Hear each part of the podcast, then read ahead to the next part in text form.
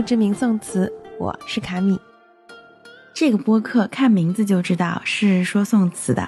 那这一集呢是发刊词，我会花几分钟的时间来告诉你，你将在这个专辑里面看到哪些内容。首先，我不是中文系毕业的，也没有从事过任何古文学相关的工作。不过呢，我自己对诗词是有很浓厚的兴趣。打小我妈就逼着我背唐诗宋词，那个时候还是小孩子嘛，背诗词也就是照葫芦画瓢，其实完全不知道自己背的那些句子是什么意思，并且我那时候还是挺抗拒的。但很无奈的是，诗词的这种韵律美就这样写进了我的底色里，从此呢，古典文学就成了我一直想好好研读，但又。一直没有时间去专心攀登的一座象牙塔，所以我才想要来做这个专辑。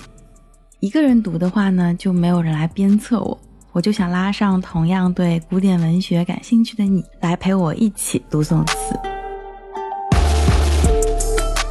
那我的主要的参考书籍是家里长辈年轻的时候读的唐宋词相关的那些书。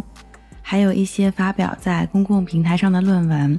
这个专辑呢，是站在九百多年来巨人们的肩膀上整理出来的。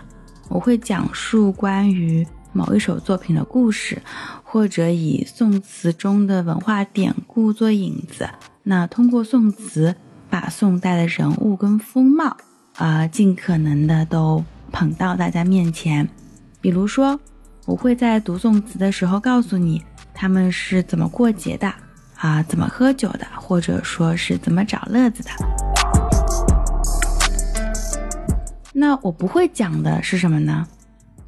第一，大咖们讲过的内容我不讲。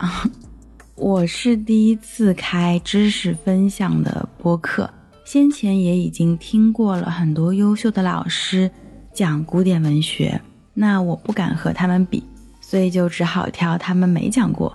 没有那么脍炙人口的内容啊。第二呢，是宋词的声韵，我也不讲。我会从传统鉴赏课里边做减法的，是纯文学性的声韵讲解。比方在说到唐代近体诗向曲子词转变的时候，学院派的老师大概率会说沈约的近体诗。在声韵安排上的基本法则啊，他说一简之内，音韵尽疏，两句之中轻重稀异。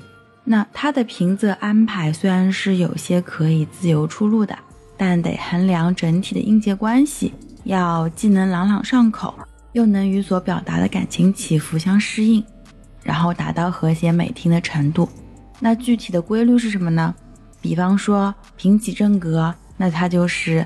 平平仄仄仄平平仄仄平平仄仄平仄仄平平平仄仄平平仄仄仄。好了，我相信听到这里你们已经有点头大了。其实说这些呢，我也头大。嗯，而且大部分人可能并不想知道。所以这一些专业性特别强又枯燥的内容呢，我不讲，而且我觉得自己也讲不好。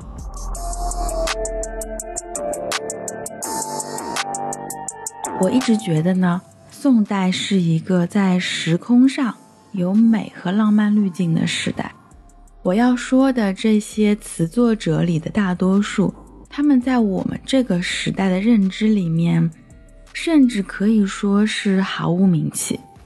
可能在我讲到这些词之前，你完全没有听过这个作者，没有听过他的作品，但他们和那些。大文豪、大词人一样，会把日常的一些感慨和小情绪呢，都写进词里，就像我们今天的网络歌曲一样。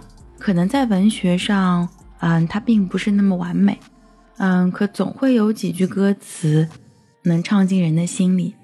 我们同样会在这些作品里面读到宋词里常有的，比如立马阳关的凌云壮志，国破家亡的惆怅悲壮。